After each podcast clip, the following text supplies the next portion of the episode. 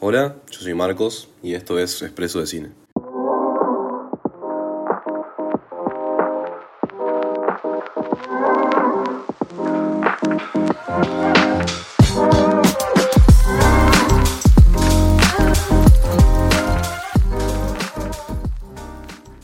Bueno, hoy voy a hablar de Avatar 2. Quería compartir con ustedes lo que me había parecido ir al cine a ver este espectáculo de peli. O sea, creo, ya quiero aclarar que es una peli que me re gustó. No sé si tanto como la primera, pero es un peliculón. Realmente eh, está desquiciado. James Cameron, desquiciado. Eh, es una peli que nadie esperaba, en realidad. Nadie nunca esperó nada de que haya una secuela de esto. Pero bueno, es la secuela de la peli que salió en 2009.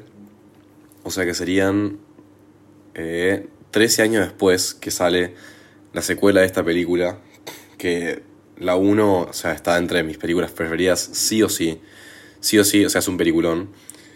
Y bueno, salió la 2, salió el trailer, eh, y de la nada apareció esta película. Realmente yo no me la esperaba ni en pedo. Pero bueno, salió.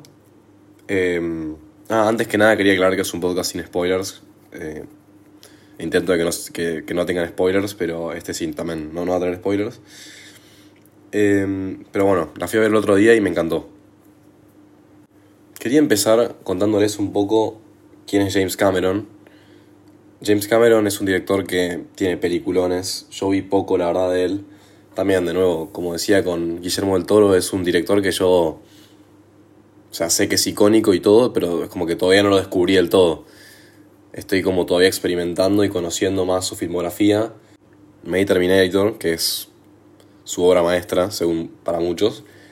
Después me vi Titanic, que bueno, todos, no sé, todos vieron Titanic, quiero, no sé, quiero creer.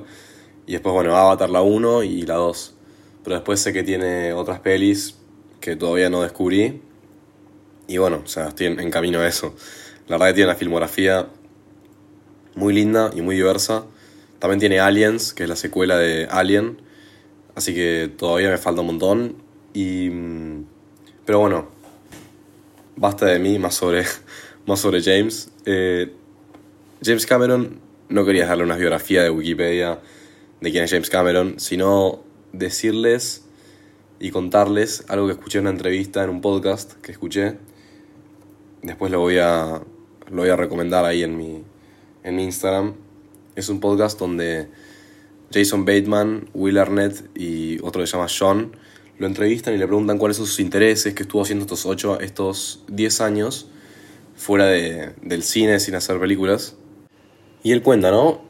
Todo lo que estuvo haciendo. Él es fanático del océano, tipo, eso es algo que es importantísimo. Además, importantísimo para lo que fue esta película.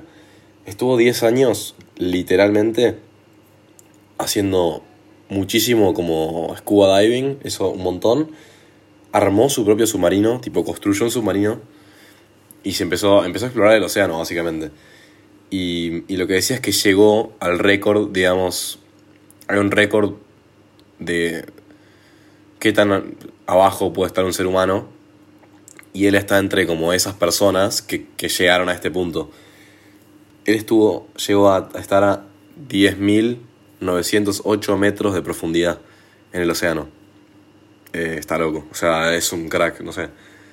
Entonces como que mm, es importante para mí esto decirlo porque vierte mucho del océano a la película, como que mucho de lo que es la naturaleza y la vida acuática y marina lo vierte en la película. Eso por un lado. Después quería destacar tres cosas que me parecieron como muy positivas y muy, muy buenas em, de la película en sí. Destaqué como tres cosas o tres aspectos así generales. Estos son el aspecto técnico de la película, el segundo sería el world building o la creación del mundo, y el tercero sería la historia y el guion.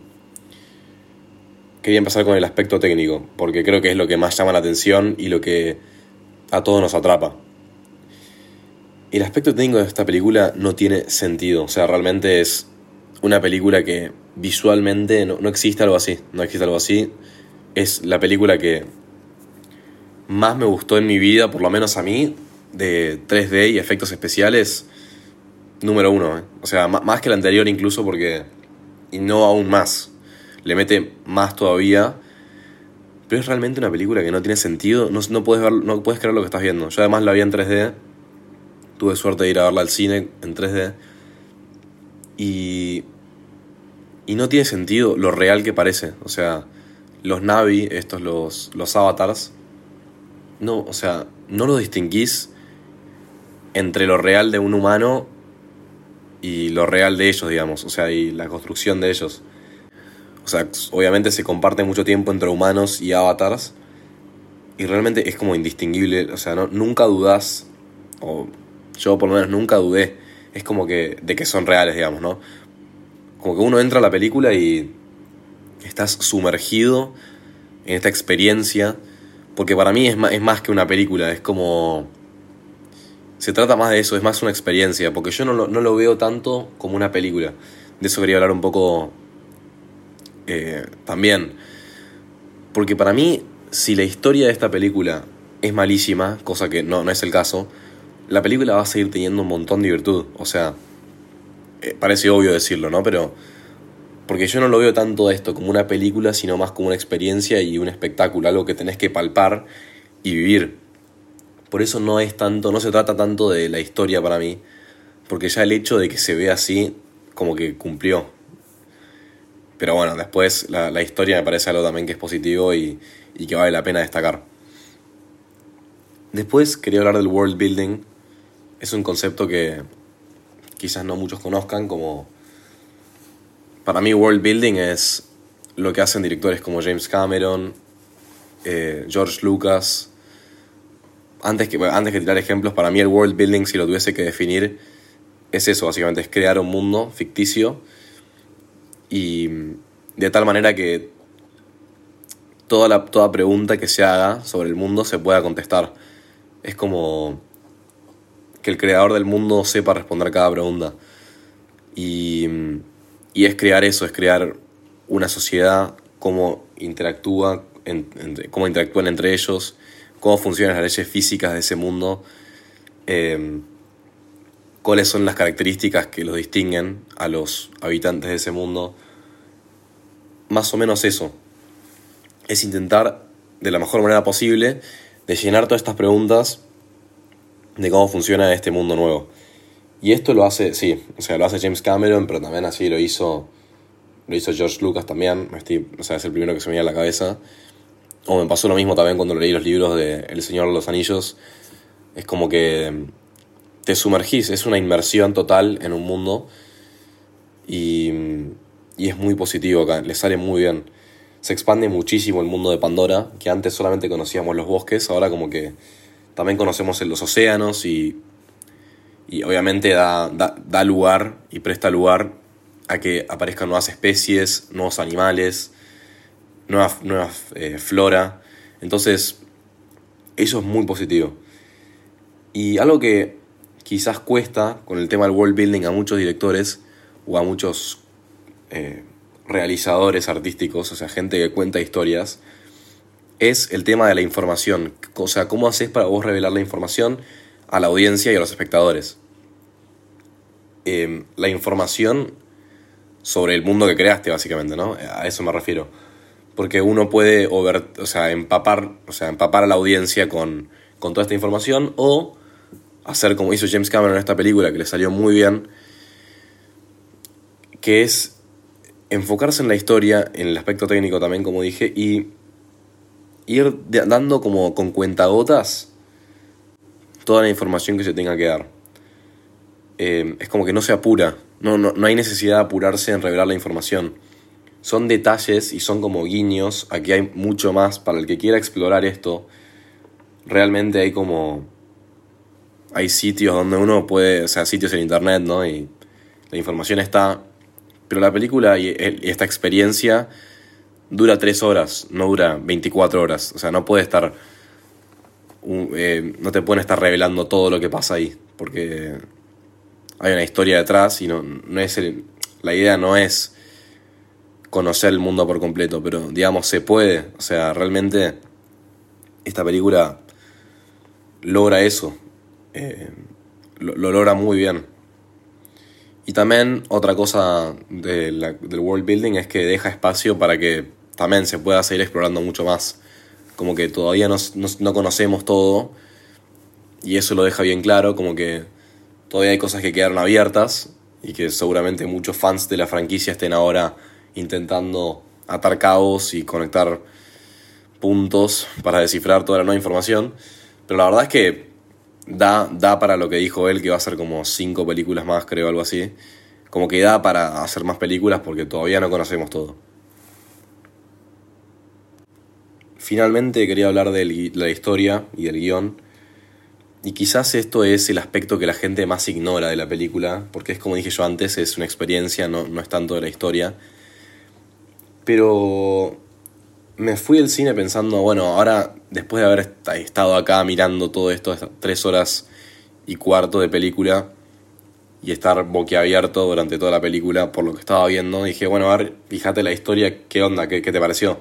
Me pregunté a mí mismo. Y la verdad que está muy bien planteada. Es una película que vos estás viendo alienígenas, pero James Cameron te humaniza, te los humaniza perfectamente. Vos podés realmente sentirte identificado. Porque lo que plantea es básicamente una familia. Eh, plantea una familia y esa es como la base central de toda la película. Lo decía también en esta entrevista, que él en lo que se enfocó en la 1 quizás era más en la relación entre Jake y Neytiri. Se conocen, se enamoran y ahora no se enfoca en eso la película, es más casi que para nada, sino más bien en, en, lo, en lo que es ser hijo, lo que es ser padre. Y, y, es muy fuerte, la verdad que está muy bien hecha, es, es muy emotiva la película también. Eh, tiene momentos donde la verdad, la verdad, que sí, se me cayó una lágrima. Y no, es muy emotiva, está muy buena. Em, y es eso, para mí es la humanización que creo que se logra más en esta película que en la anterior. Y me parece que esta humanización se logra más porque plantean a los Navi no tan como. no tanto como alienígenas, sino más como humanos. Tampoco me quiero repetir, pero es un poco eso. Quizás en la 1 eran tratados más como distintos, porque todavía no conocían a los humanos y qué sé yo. Pero acá se plantea que el tiempo pasó y el que vio la 1 entenderá que como que poco a poco se fueron relacionando más con los Navi y cada uno, o sea, los Navi y los humanos como que compartían y intercambiaban culturas. Entonces es como que los, los Navi se fueron como, después de la colonización, fueron adoptando el idioma y eso es algo que para mí aporta mucho para que podamos sentirnos más identificados con los personajes que no son de nuestra misma especie, básicamente. Este y después, hablando más sobre los personajes, como hay muchos nuevos personajes, se toma mucho el, se toma bien el tiempo, digamos, la película. O sea, es larga, ¿no? Pero se toma el tiempo con cada uno de ellos para contarnos su historia y contarnos sus problemáticas, cuáles son sus, sus objetivos. Em, entonces todos los personajes se sienten realmente como bien hechos y bien escritos. No son personajes muy estereotipados ni nada, nada por el estilo. Porque la peli le da el tiempo para respirar. O sea, la peli tiene tiempos para todo. Eso es algo que quizás no había pensado. La peli tiene tiempos para todo. Tiene tiempos de acción, de drama, de romance, de... Y como que toca todo. Es como una especie de montaña rusa de emociones que uno siente y que vive ahí. Y, y muy poca gente sabe hacer eso.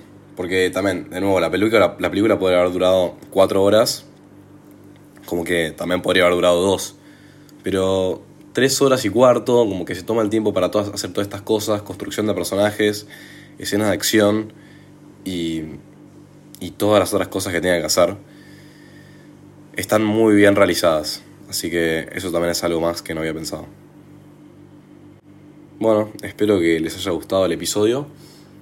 Ojalá que me puedan contar qué les pareció la película después de haberla visto. Eh, mi Instagram está siempre abierto, es Expreso de Cine. Y, Y bueno, eh, nos vemos la próxima y gracias por escuchar. Nos vemos. Chao.